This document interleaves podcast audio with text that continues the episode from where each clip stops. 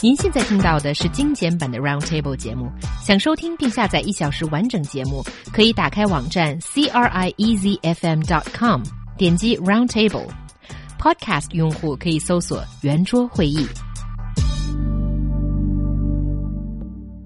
So basically, now we're going to talk about this new type of insurance product that's targeting at losses caused by bear kids or naughty kids um, that has been issued by an insurance company in Quanzhou. Should we have such an insurance? 泉州有一家保险公司推出了熊孩子险种，专门负责赔偿淘气的孩子们造成的损失。我们是否需要为孩子的错误行为而投保呢？ It's interesting because the news story says the targets are primary school students or middle school students, but I would say it, it would be the parents of primary school students or parents of middle school students. They will be the target. Yeah, that they'll be the target of the insurance sellers. That's right. First of all, we need to establish that we're talking about the spelling of the word is B E A R. The kids are being likened to uh, the animal the bear Yes. because they they run around like a bull in a china shop. Now, the th- I thought about this, and I mean, to my mind, insurance companies is it's as close as you can get to a license to print money.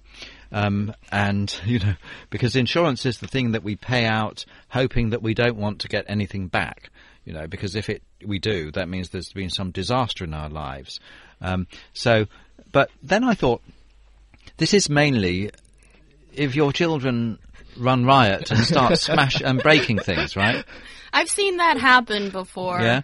Have Yeah. you? Well, in this case, I would say it's not a matter for an insurance company. It's a matter for the parent to be a better parent and a more responsible parent and pay for the damage and make sure it doesn't happen again.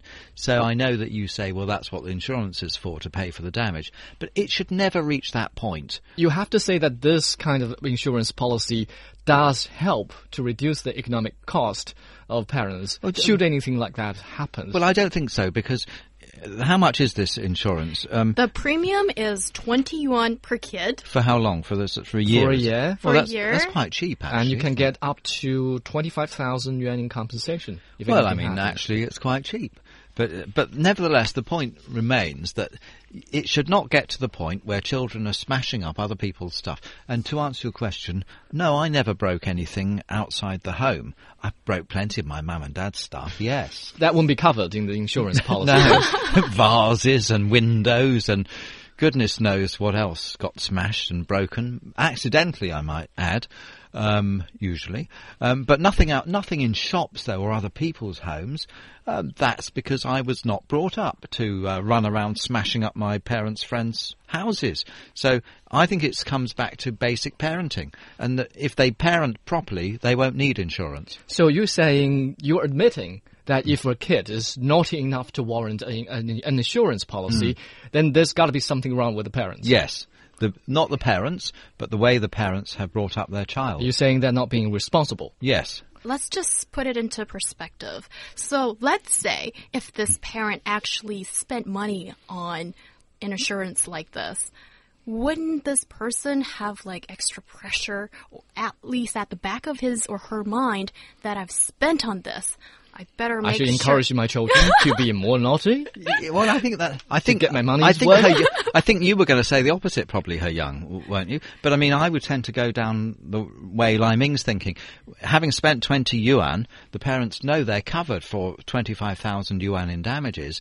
Well, so why bother supervising your kids when you're in that um, shop that sells precious ancient Ming vases? why, why bother? Although they probably cost more than 25,000 yuan. But, um, you know, it might mean that parents are less responsible because they know that any damage their child does is covered. I mean, surely it's better to have no insurance and make sure they know where their children are and what they're doing.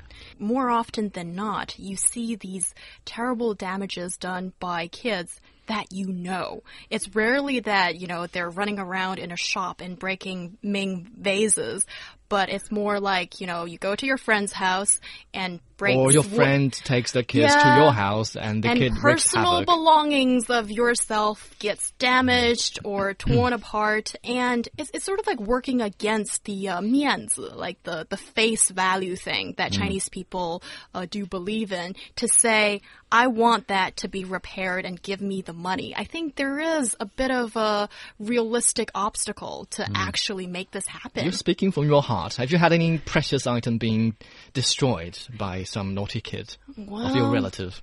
Okay, personal story time. I, I spent a lot of money on this handbag, and it's made out of very nice leather. And then there's this kid that comes to your house with uh, his parents, who are good friends of mine, and they leave. I realize that the handbag has got crayon marks on it. Oh. Ah, yeah, that's a good claim there.